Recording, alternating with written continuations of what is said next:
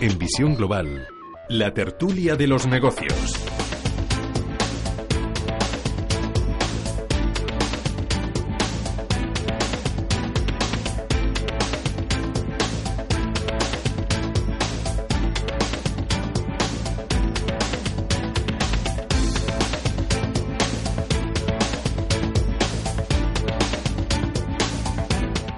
Pasan casi 42 minutos de las 8 de la tarde, una hora menos en la comunidad canaria. Comienza ya nuestro tiempo de tertulias y voy a empezar presentando a los caballeros que me acompañan esta noche. Empiezo por Miguel Córdoba, profesor de Economía Financiera de la Universidad de San Pablo. Miguel, buenas noches. Buenas noches. ¿Qué tal todo? No, bien, aquí estamos. Bien. En principio todo bien, ya vamos a ver cómo, cómo encaramos el, el, curso político a partir de ahora. Tenemos, Sí. un, nuevo, tenemos un nuevo ministro de Economía. Vamos Ah, a- sí, es verdad. ¿Qué tal te ha parecido? Román Escolano. Bueno, me tiene un buen currículum, parece que es una persona que está capacitada y sobre todo habla inglés, que era, Ah, era sí. el requisito básico, si no la, te- la teníamos liada. No, habla inglés y sobre todo sabe también cómo funciona la Unión Europea. Sí, no, yo, yo, yo creo que esta vez a mí, me- a mí me parece me parece una elección adecu- adecuada. Lo que no sé por cuánto tiempo. Ya sabes que llevo meses diciendo que vamos ¿Es a tener vamos a tener elecciones, elecciones antes de lo que esperamos. Bueno. Emiliano Garayar, presidente de Garayar Abogados y autor del blog En Cinco Días La Caña. Buenas noches. Hola, buenas noches. ¿Todo bien? Todo muy bien, muchas ¿Sí? gracias. ¿Y Román Escolano? Bueno, supongo que bien. bien para él, entre comillas, porque bueno, a ver, no, yo no le conozco nada, la verdad. Es de la cuadra de los tax y economistas del Estado. Y bueno, supongo que ha, ha pasado a peor vida. Eh, porque se vive mejor de vicepresidente del BEI en Luxemburgo que Sí. ministro de Economía De- en España. Sí. Y desde luego se cobra más. Sí, Sí. di- 18.000 euros más. Sí. Ha, ha renunciado a 18.000 euros por venirse para acá. Al mes, supongo. Al mes, al mes. Bueno, y se termino de saludar Miguel Ángel Bernal, profesor del IEB. Miguel Ángel, buenas noches. Muy buenas noches, ¿qué tal? ¿Todo bien? Todo bien, Sí. todo bien. ¿Y sí. Román Escolano? Eh, pues yo no me gustaría estar en su piel, la verdad. O sea que, a ver, como persona, a ver, el currículum que tiene, yo creo que es un técnico más que un político, los que esperaban en este momento, porque, bueno, pues yo puedo ver un poco también esas elecciones anticipadas, ¿de acuerdo? Últimamente cada vez en las prisas que hay, estas cosas que están pasando de, la- de las pensiones, esas intentos de recetas milagrosas y tal. Entonces, me parece un como técnico, pues eh, me parece un buen técnico, viene además de la Unión Europea. En el tema económico no se nos debe olvidar que cada vez tiene más importancia, dependemos menos de lo que es nuestra soberanía y más de lo que es la soberanía europea. Y bueno, pues eh, a ver, se enfrenta a una serie de cosas. Eh, Yo creo que la principal es eh, eh, que algo que ha dejado guindos aquí pendiente es eh, qué va a pasar con el, ma- eh, con el mapa bancario. Es decir, bueno, tenemos tres, cuatro, cinco grandes monstruos, y cuando digo grandes monstruos, estos ya sí que son muy, muy grandes para caer, ¿de acuerdo? Luego tenemos por ahí lo que llaman algunos los siete nanitos en plan gracioso, que es esa banca mediana, que bueno, si se le aprieta a lo mejor un poquito, digo si se le aprieta, ¿eh? estoy en temas de recursos propios, en temas de hacerles, bueno, pues una, eh, digamos, una estimación del riesgo muy cruda, etcétera. Pero se nos olvida también que tenemos entidades muy pequeñitas, que casi nunca hablamos de ellas, que son lo que llamamos el crédito agrícola, las cooperativas rurales, con dos cabezas muy visibles, Bancamar, eh, y por otra, pues el Grupo Cooperativo Español, el Banco Cooperativo Español, ¿no? Entonces yo creo que, que esa es quizás en este momento, eh, eh, se me ocurre, ¿eh? porque el resto de la economía, bueno, pues en el tema de pensiones, a ver, como ministro de Economía bien, pero es que eso está absolutamente delegado en el tema de, del Pacto de Toledo. Están surgiendo por ahí cosas muy graciosas, ¿eh? y digo muy graciosas porque parece que últimamente nos hemos apuntado a ver quién dice el disparate más grande y para que el otro diga otro disparate más grande. Y bueno, pues eh, tenemos un mercado laboral eh, pues como el que tenemos. O sea, si es que cuando se habla de las pensiones, si no lo ligamos con el mercado laboral, no llegamos a entender absolutamente nada. Pero vamos, a mí me parece un hombre, número uno, que conoce Bruselas, eh, y eso es fundamental en este momento. Lo del inglés, un plus o no, bueno, es que, a ver, me hace un poquito de gracia que empiece a salir todo el mundo ahora mismo, ¿no? Con lo de, mm, bueno, que, a ver, que Ciudadanos propone que haya cursos de inglés y cosas así.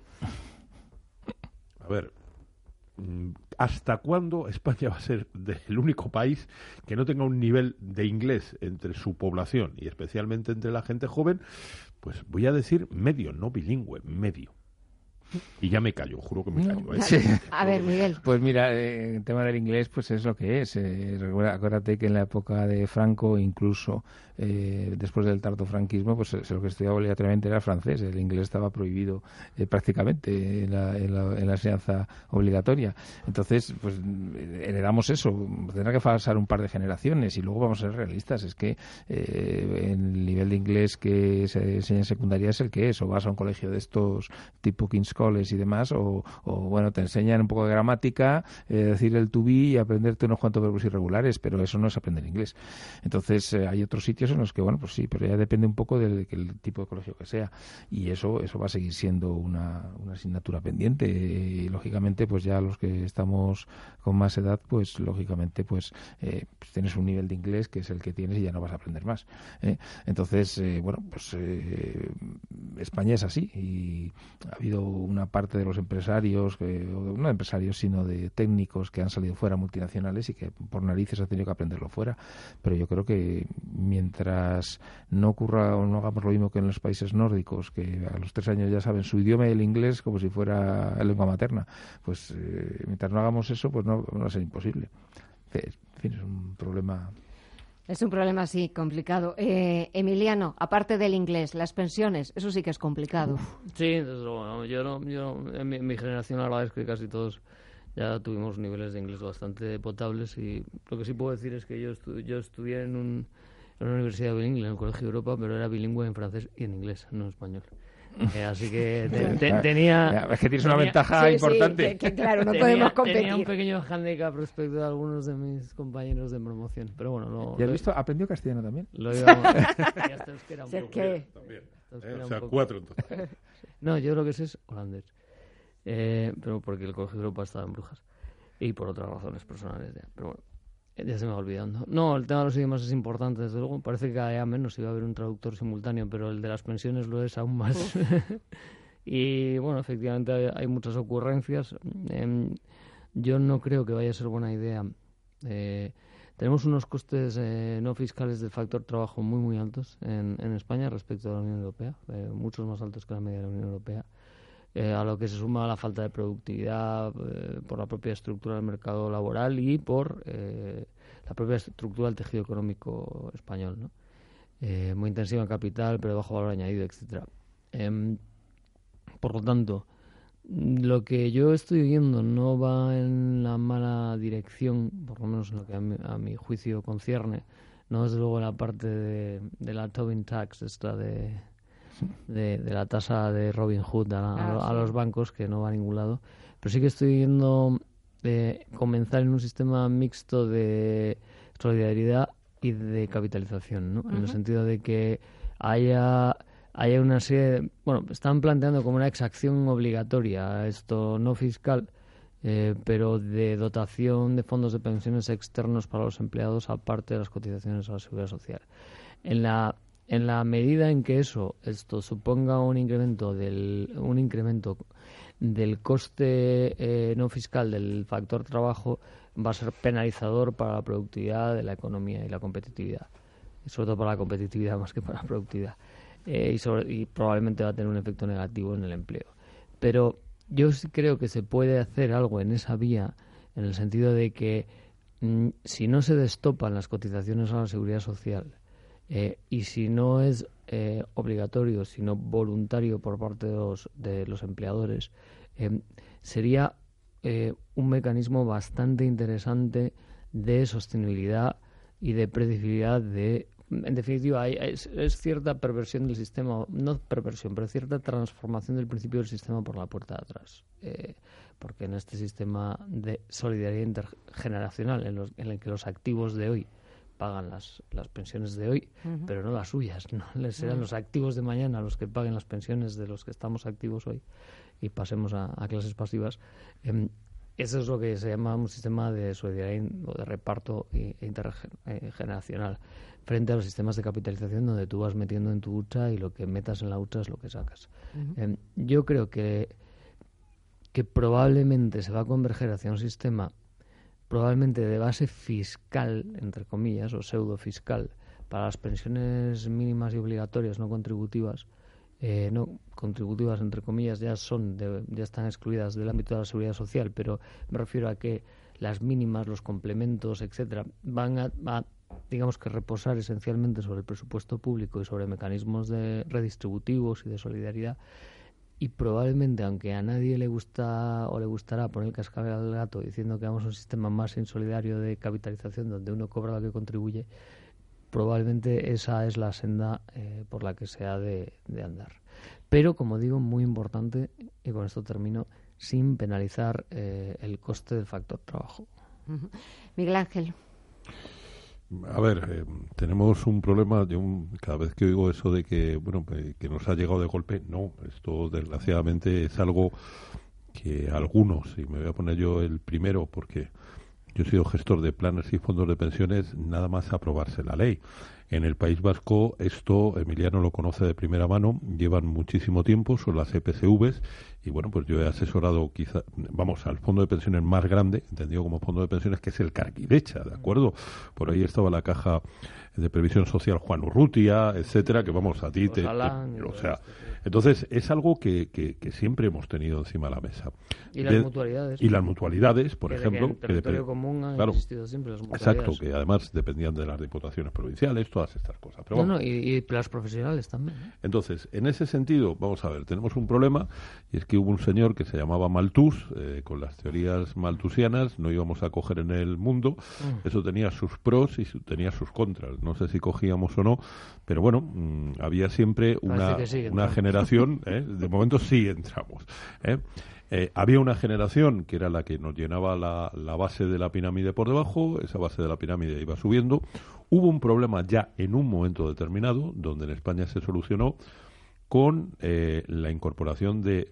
Yo cuando digo incorporación, a mí me gusta más decir con que la mujer seguía dentro del mercado laboral, porque la mujer siempre ha estado dentro del mercado laboral. Sí, pero cobrando cobrando. O sea, a mí cuando la mujer... trabajar trabaja mucho, pero el eh, trabajo no Siempre digo lo mismo, la, mujer trabajadora. Habría que decir la mujer trabajadora remunerada, porque la mujer ha trabajado siempre y de una forma impresionante. Que es que ahora últimamente parece que se quiere Desde el 8 de marzo está diciendo, vale. vamos, no, no, no, no, no, no, no, no. No, es que yo, esto, no, yo además el 8 de marzo... Yo siempre he sido feminista, Susana, por ejemplo, el día 8 de marzo, Susana me preguntó, por la mañana, eh. Susana Criada, me, me, preguntó, ¿vas a hacer huelga? Y le dije, no y se quedó así muy seria, ¿vale? Y eso lo dije aquí en esta casa. ¿Y eso por qué? Porque las mujeres tienen el mismo derecho, porque se está absolutamente politizando, ¿de acuerdo? Y sobre todo porque el problema no es, como se está diciendo generalizado, una funcionaria gana lo mismo que un funcionario. Es decir, un policía, una policía y un policío, porque hay que utilizar estos términos, ¿eh? ganan lo mismo. Por cierto, en los autónomos, pues tengo a Emiliano, eh, abogado y abogada, mm, me parece que la minuta viene a ser lo mismo, ¿no? Más o menos. ¿Eh? Hay, yo creo que hay profesiones, en concreto la de abogado, por lo menos el abogado, lo que llaman el abogacía institucional de los negocios. Igual en, los abogados eh, propiamente autónomos hay más igualdad, pero en la abogacía colectiva institucional dice que cobran, a igual categoría, cobran lo mismo abogados y abogadas. Claro. Sí, pero ¿cuántos hay en cada categoría? Pero eh, porque en la, base, en la base el 80% son abogadas y en la cúspide el 20% son abogadas. Entonces, efectivamente, eh, la teoría se cumple, pero la práctica no. y es un problema de conciliación. Fíjate, de, lo que tú me estás comentando viene la, la otra derivación. Es decir, ¿dónde viene el problema? Pues el problema viene en las empresas privadas, el entorno que tú me estás comentando es equiparable a mm. una empresa privada y cosas así. ¿Es un problema de discriminación de la mujer o es un problema de que la mujer tiene encima de la mesa la maternidad? Pues un poco de las dos cosas. Vamos a ver. Eh... Bueno, pregúntale a Ana Botín. Eh, ahí mandó un tuit y dijo clarísimamente que la mujer estaba penalizada por el factor. Claro, no, no, no, por otra, no, no, por otra causa. bueno, no sé por, ella. Por, que por, muchas, por, muchas, por muchas. Yo tengo que decir que mi mujer ha sido elegida por toda la prensa esta semana. Estoy muy orgulloso como una de las diez mujeres más influyentes del, del mercado inmobiliario español. Así que bueno. Oye. Eh, están rompiendo, el de hecho el artículo era, eh, las mujeres rompen el techo del cristal del sector inmobiliario. Fíjate. Eh, Vamos a ver, eh, no sé si 30 segundos. Tengo que hacer una pequeña pausa. No, no, pero. No, pero no, simplemente por si quieres un poco de la mujer. Vamos a ver, hay que ser realistas que el tema de la maternidad, por cuestión de tradición, penaliza. Pero, pero no, no porque se la pague el sueldo va a ser diferente, sino porque pide reducción de jornada. Y lógicamente, cuando pides reducción de jornada, la parte variable del sueldo, pues lógicamente, pues los famosos bonus y esas cosas. Pues, pues pero ¿y por qué pide reducción de jornada? Porque. Pues porque, quiere, porque quieren atender al niño. Claro, porque seguimos teniendo un esquema social donde de la parte, digamos, la, el trabajo no, no laboral eh, recae yo he llevado más de la mujer que del hombre. muchos grupos de trabajo, Emiliano, y al final cuando el niño se pone con fiebre se va a Madrid. Claro, siempre. siempre. Entonces, pero, siempre por un tema cultural, no porque pues tenga que ser así. Por eso digo, pero... La madre cuando tiene el niño de fiebre no le tiene que dar de mamar. Quiero decir que, es algo fisiológico donde no hay excusa, pero... Pero ¿qué quieres que te diga? Y conozco hombres que cuando se pone el niño malo van ellos. Sí, yo también conozco casos. Bueno, tenemos que hacer una pequeña pausa, nada, volvemos a las nueve de la noche y regresamos aquí con la tertulia.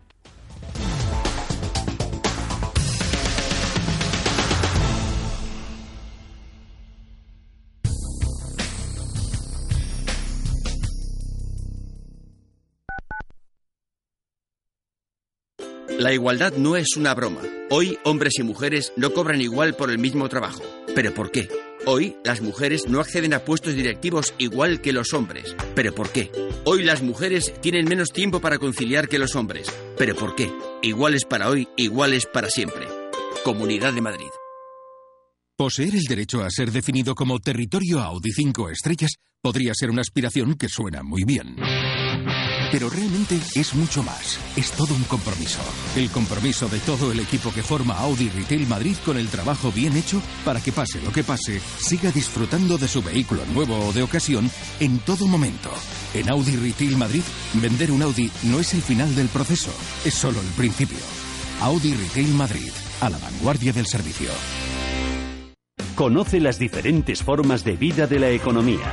Descubre las especies más agresivas. Escucha Radio Intereconomía. Te mostramos la economía en estado puro. Cataluña, España al cuadrado. El sociólogo Amando de Miguel estará en el Club de Amigos de Intereconomía el próximo 19 de abril, analizando que Cataluña no es solo una parte de España, sino más España de lo que se piensa, en sus virtudes y en sus defectos. La principal identidad de Cataluña con el resto de España es el cúmulo de contradicciones y paradojas. Si quieres acompañarnos, reserva ya tu plaza en el 91 616 24 64 o escribiendo a club@intereconomia.eu. Restaurante Al Paseo, un rincón único en Madrid, especializado en recetas mediterráneas con productos de temporada, amplia carta de vinos, con una gran terraza jardín y un servicio profesional. Restaurante Al Paseo, Paseo de la Habana 65, junto al Santiago Bernabéu, servicio de aparcacoches, reservas 91 457 6103 o alpaseo.com.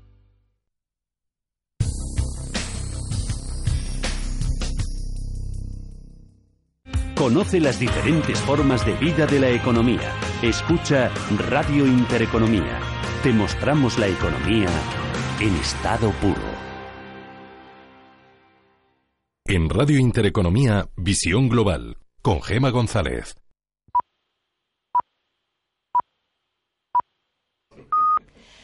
Son las nueve de la noche, las ocho en la comunidad canaria y en unos minutos la bolsa norteamericana echa el cierre. Wall Street, el corazón del distrito financiero mundial, donde el dinero nunca duerme, el tiempo es oro y la riqueza, el poder y los excesos forman parte de su esencia, echa el cierre.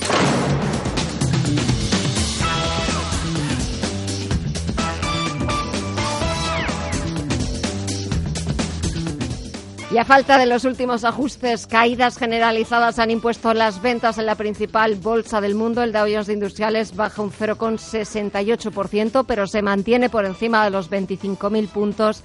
El Nasdaq Composite abajo algo más del 1% hasta los 7.511 puntos o el SP500 que retrocede un 0,64% hasta los 2.765 puntos. ¿Queréis comentar ese último cambio en la administración Trump? Que ha destituido al Ah, sí, secretario secretario de, Estado, a Rex Tillerson, ya ha metido al jefe de la CIA. Bueno, yo lo único que puedo decir que no- realmente no les conozco, eh, pero, pero el jefe de la CIA Bueno, como al jefe secretario de la CIA le Estado- llaman halcón. Eh, eh, sí, ya, pero que sea halcón, pero decir, una, una persona, vamos, yo, yo creo que las personas no saben de todo. Si una persona es un experto en seguridad y tal y está en la CIA, pues hombre, eh, eh, el secretario de Estado de Estados Unidos creo que es el puesto económico más importante del mundo. No, el secretario de Estado es el equivalente a un ministro de Asuntos Exteriores. No, hombre, no es secretario de Estado, es el secretario, Sí, secretario de Estado. Ah, el secretario. equivocado, Claro. perdón. No del Tú hablabas, no del claro, tú hablabas Vale, de... vale, vale, No, vale. no, no. Perdón. A ese No, todavía no. A ese no todavía no. A ese todavía no.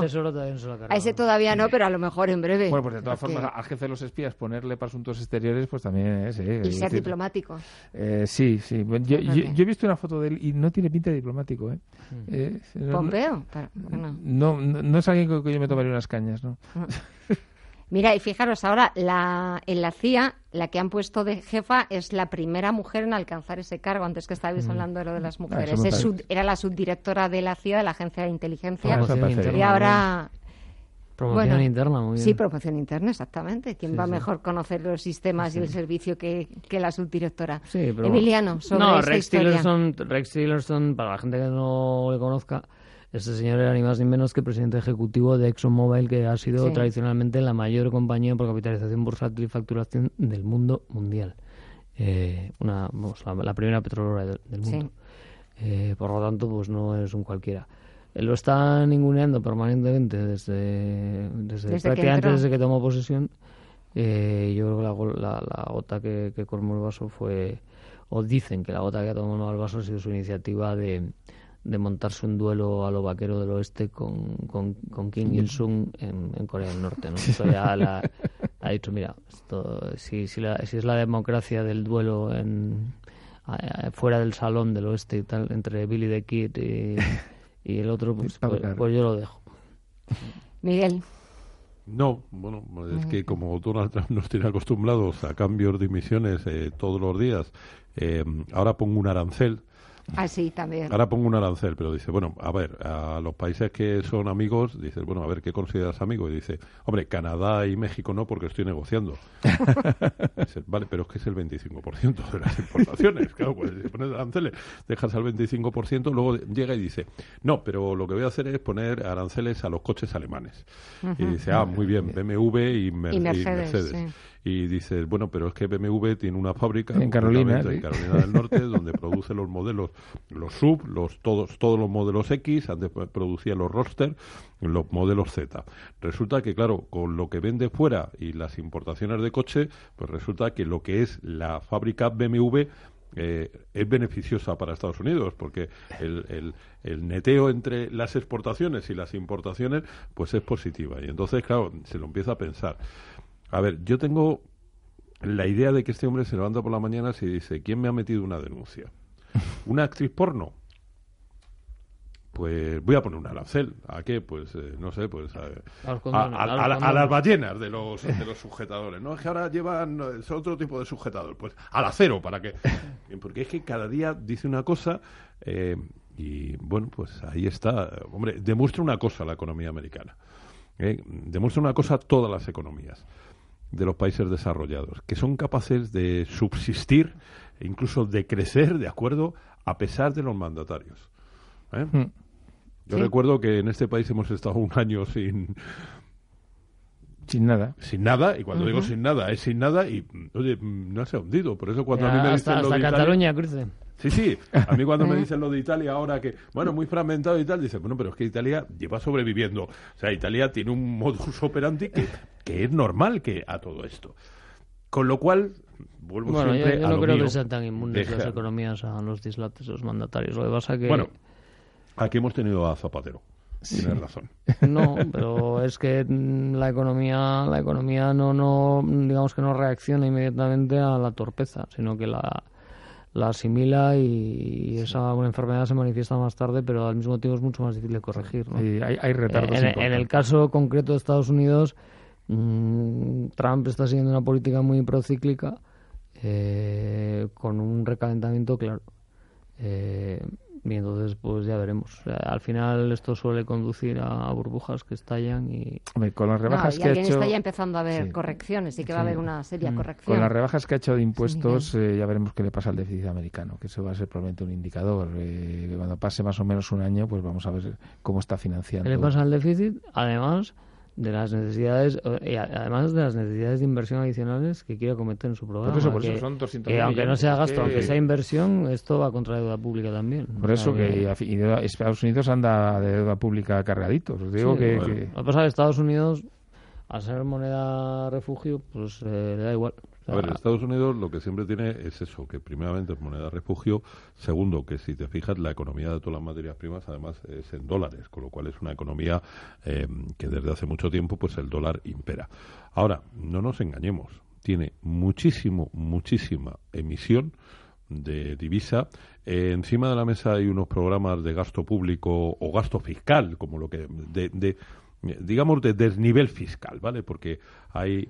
Y luego, además, en Estados Unidos está pasando una cosa muy curiosa, y es la llegada de enormes cantidades de dinero de la repatriación de los paraísos fiscales, de empresas como Apple, etcétera. ¿Puede haber inflación? Vamos a ver. Yo leo los libros, a mí siempre me dicen que, bueno, no, esta vez yo como analista financiero siempre digo lo mismo. Cuando un analista financiero te diga, esta vez es diferente, átate los machos que va a ser exactamente igual, pero exactamente igual, ¿no? Entonces, el a ver. nuevo paradigma. Claro, eh, lo del nuevo paradigma, dices, eh, seguimos postergando el nuevo paradigma, ¿no? Mm. Entonces, a ver, la inflación es algo que está ahí, es preocupante, por ejemplo, el tema de eh, las tasas de desempleo, la U3, que es la conocida como la tasa de desempleo, pero la U6, que es la que mide el subempleo, es decir, gente que es al final tu tope, lo que, lo que hace de válvula de presión que escape, pues es la gente que, bueno, está trabajando cuatro horas, etcétera, pero está buscando, bueno, pues un, trabajo normalizado, ¿no? Claro, eso cada vez se está reduciendo más, ya entre la U3, la U6, eh, empieza a haber problemas, estamos viendo y estamos muy vigilantes con todo el tema de los costes laborales, etcétera. En definitiva, ¿puede haber inflación? Sí. Y claro, Jerome Powell que bueno pues le ha puesto la Reserva Federal eh, el señor Trump eh, lo primero que le preguntaron es bueno pero va a ser usted permisivo con el 2% y la respuesta fue no Sí, pero no le vendrá mal, porque él tiene que preñar unas cuantas, no, tiene que preñar unas cuartas burbujas, en concreto los mercados de valores en general, porque hay unas valoraciones absolutamente de exuberancia cuasi irracional, que diría nuestro nunca suficientemente ponderado. Sí, sí. Miguel. En fin, bueno, la economía americana la verdad es que ha tirado bastante bien, ha tenido un ciclo cuasi virtuoso durante varios años y eso, por lo menos la historia nos dice que a un ciclo, digamos, de estos buenos suele seguirle uno que no Eso lo dice la Biblia más que la historia. Eh, exacto. Entonces, eh, vamos a ver, yo, yo el mal de altura de la bolsa americana lo llevo viendo hace tiempo. Eh, ya, ya pegó el primer susto hace más o menos tres semanas, y, pero yo creo que, que va a dar más sustos porque realmente realmente están muy, muy valoradas las eh, acciones americanas. Yo creo que en el fondo la bolsa estaba descontando la rebaja fiscal de, del impuesto de sociedades, eh, que, pero ya yo creo que estaba descontado. Y ahora ya no hay nada que descontar. no, porque ya están descontando también las cuatro subidas de tipos de interés que va a haber en Estados Unidos, que ya no van a ser tres, dice que ya no van a ser cuatro. Está todo descontado. Entonces ahora vamos a depender, eh, pues no sé, del rendimiento que real que tengan las empresas americanas. Y vamos a ver lo que es, porque vamos a ver, una cosa es que Trump le, se levante por la mañana diciendo tonterías y se ponga a poner aranceles por todas partes y otra cosa que no se los pongan a él. Claro, las empresas americanas también tienen que exportar. Y si tú pones un 25% al aluminio, pues a lo mejor Europa te pone un 20%, yo qué sé, a otra cosa. Y así sucesivamente. Y entonces las empresas americanas, a lo mejor sus ventas se reducen. Y, la bolsa, en cuanto empieza a oler ese tipo de cosas, vamos. La, la bolsa hoy ha bajado más de 200 puntos, sobre todo el Dow Jones, y por lo que estoy leyendo aquí. Y ha sido por, por el caos, lo llaman aquí, fijaros, el Business Insider, por el caos de la Casa Blanca. Claro, es que, es que el problema es que este hombre no sabe va a hacer mañana. Yo creo que tiene más que ver con la dimisión de Tillerson que otra No, no, por eso, que es más la dimensión de la dimisión de Tillerson. No, este tío es un genio, yo siempre lo digo. Yo, él, hace lo que hace Rajoy, que es eh, tu gobierna para los tuyos. Consolida tu base electoral. Eh, y, ahí está, esto dándole a los del Rust Belt todo lo que todo lo que se ocurre. Yo no auguro A ver, nada. En el medio plazo yo no auguro nada bueno. O sea, yo sé que va a haber un, un follón y ya no entremos si entramos en una guerra comercial, que entonces sí que la que se monta es buena. O sea, realmente una guerra comercial con aranceles y demás, al final el único que va a ganar ahí es China. ¿Eh? Sí, nos vamos a dar de tortas con Sí. los europeos, Por- con los americanos, todos. Claro, Yo porque no creo que vaya a haber una guerra comercial. Yo en la guerra Miguel Ángel. comercial, la guerra comercial lo dudo. A ver, no, no, no, no, no es que la desprecie, ¿de acuerdo? Siempre existe un riesgo. Ahora, creo que no va a haber, y creo que no va a haber porque además le perjudicaría la llegada de inversiones a Estados Unidos, que al final es de lo que siempre ha vivido, ¿eh? y sobre todo porque hay una pata muy sensible a Estados Unidos. Bien es cierto que Trump no es demasiado amigo o demasiado arrima el ascua a su sardina, que son las tecnológicas. Claro, hacer daño hoy en día a un Facebook, hacer daño a un Google, hacer daño a un Apple, hacer daño a una serie de gente puede tener consecuencias, a ver, como siempre, desagradables para la economía. ¿De acuerdo? Americana. Entonces, yo creo que en ese sentido coincido más con Emiliano, que mm, estamos más en, en una guerra de declaraciones, quizás subida de tono. A mí, si queréis, es que le va, eso le me, recuerda Sí, es como el OK Corral, ¿eh? por así decirlo. Entonces, en una parte, y yo estos días pues con alguien lo comentaba, ¿no? Bueno, pues en una parte de OK Corral pues está Pat Garrett, eh, que le puedes llamar como quieras, eh, yo le llamo Donald Trump, y en el otro está el malo de la película, que, bueno, pues se llama Kim Jong-un. Entonces, bueno, pues han estado, eh, te lanza un misil y ahora dice que, bueno, que se van a sentar, que van a hablar. Es decir, yo creo que va en la propia personalidad de, de la persona, ¿no? Y luego, sobre todo, a ver, Estados Unidos no solo es el presidente. ¿eh? Es más, desde el Partido Republicano, que es el que a él al final le apoya, por ejemplo, en el tema de los aranceles, eh, se creó, eh, vamos, un gallinero tremendo. Y yo creo que empezó a decir, bueno, a los canadienses no, porque salió, bueno, pues voy a poner, yo creo que se acostó, pues eso, no sé, eh, pues hoy al acero le toca. Y claro, eh, es que ya, pero es que tu primer socio comercial es tu vecino de arriba. El tercero es tu vecino de abajo. Y dice, no, pero es que es para hacer la puñeta a China. Dice, ya, pero es que, ¿sabes quién es el segundo? Brasil. Dice, bueno, y claro, dice, bueno, voy a buscar dónde están los chinos. Entonces, y dice, claro, es que el- la exportación de acero chino a, a Estados Unidos, es decir, la importación es del 2,5%. Y dice, a ver, dice, si del 2,5% te cargas a Malasia, te cargas a Corea en este momento porque son los socios más importantes que hay allí, por encima incluso de China. Dices, entonces, a ver, desorden generalizado, estilo Rajoy, coincido contigo, ¿de acuerdo? A ver, ¿qué, qué, qué quiere mi gente hoy? ¿De acuerdo? Esto es como, eh, a, los que le- a mí no me gustan los toros, pero bueno, ¿qué queréis? ¿Que de una Verónica, una larga cambiada? Pues yo la doy. A mí me suena esto. No, pero eh, Trump hace lo contrario hace Rajoy, porque Trump gobierna para su parroquia electoral, lo que le importa es eh, consolidar su base, y, y Rajoy, que tiene su base fundamentalmente en los pensionistas, pues... Pues los- los machaca directamente. les contentos. da un capón detrás, Pues de, están contentos. detrás de otro. Y, y tenía bastante voto femenino también, y coge y se desmarca, ¿no? Dice que aquí ni igualdad, ni Cristo que lo fundió y tal, o sea. En eso no nos Eso vamos no a meter, toca, ¿no? En eso eso, no en tocaba eso no en nos vamos a meter. Ah, por eso te digo que...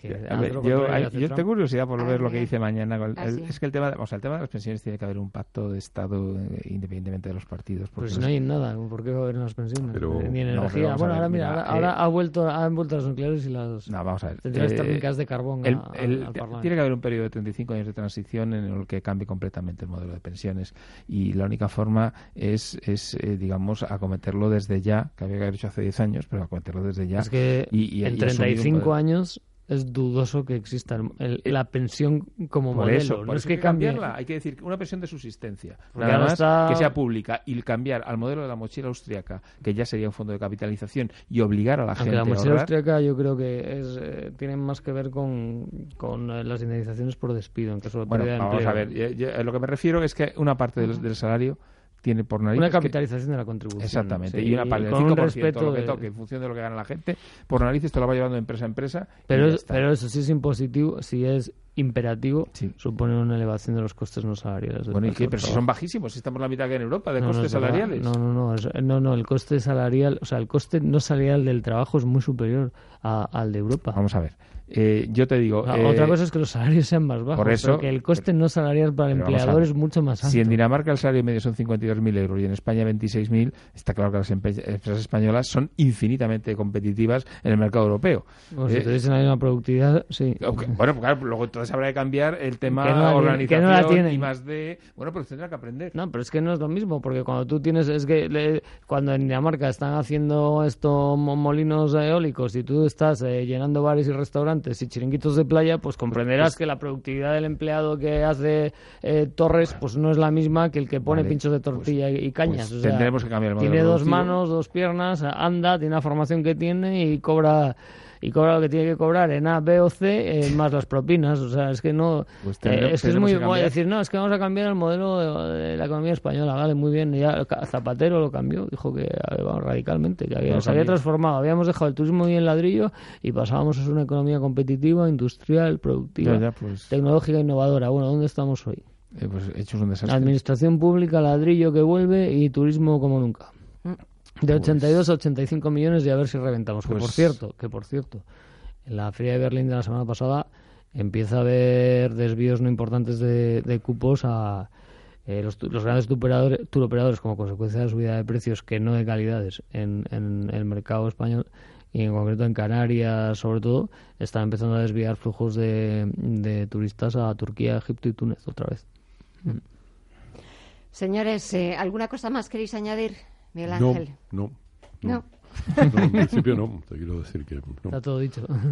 Sobre el, el, nuevo plan de vivienda, algún las ayudas al alquiler, las rebajas fiscales que ha anunciado hoy la presidenta de la Comunidad de Madrid. A ver, eh, la, rebaja, tíos y sobrinos. las rebajas de tíos y sobrinos, de, de padres e hijos y la rebaja del IRPF, pues está muy bien. ¿De acuerdo? Lo de, a ver, yo como madrileño me, me alegro muchísimo, porque además soy residente, cosas de estas, eh, pero va a servir de cabreo en algún sitio.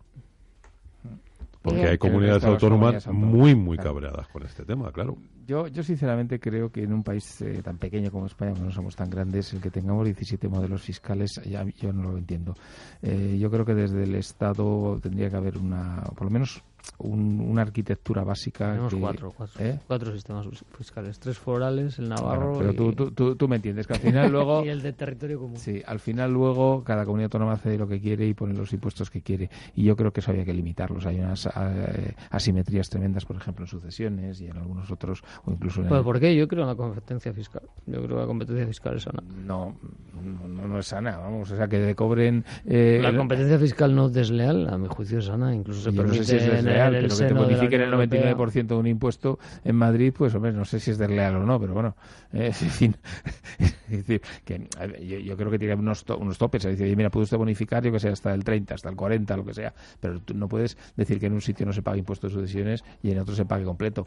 Eh, realmente eh, creo que en un país, se supone que somos un país, y debería, pues debería, de, debería de haber unos límites, no, no que paséis de 0 a 100 es muy complejo. Bueno, es muy complejo porque habría que ir impuesto por impuesto. Impuesto En el impuesto de sucesiones eh, y donaciones. Es un impuesto que filosóficamente tiene mucha importancia. Y, por ejemplo, en el que, que defienden eh,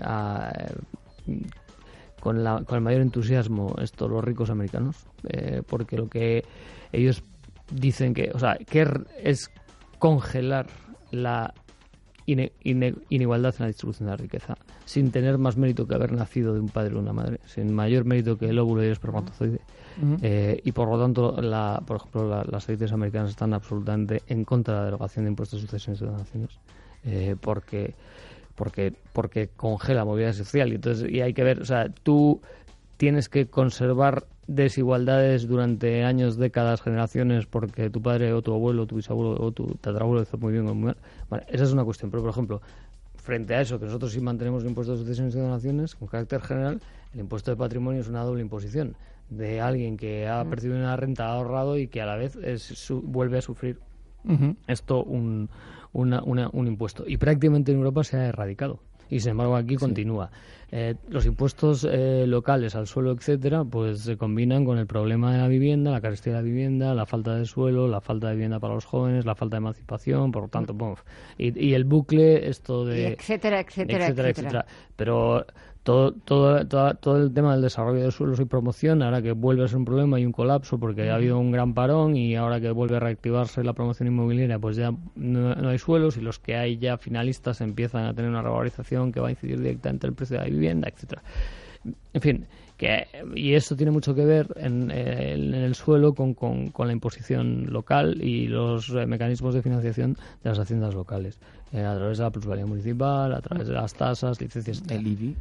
Bueno, señores, que pues muchísimos asuntos, todo cada vez más complicado y aquí no somos capaces de, de ponerle solución. Hombre, es que si no, esto sería la mesa del Consejo de Ministros. Si no lo es todavía. Tampoco querría estar yo en el Consejo de Ministros. Señores, bueno, Miguel Córdoba, Emiliano Garayar y Miguel Ángel Bernard. De verdad, gracias a los tres. Ha sido un verdadero placer. Muchísimo mejor nos lo pasamos aquí que la mesa del Consejo de Ministros, ¿o no? no tengo Por eso. Yo, de momento tampoco. Señores, un placer. Gracias y hasta la próxima semana. Hacemos una pequeña pausa y volvemos. En Radio Intereconomía, Visión Global.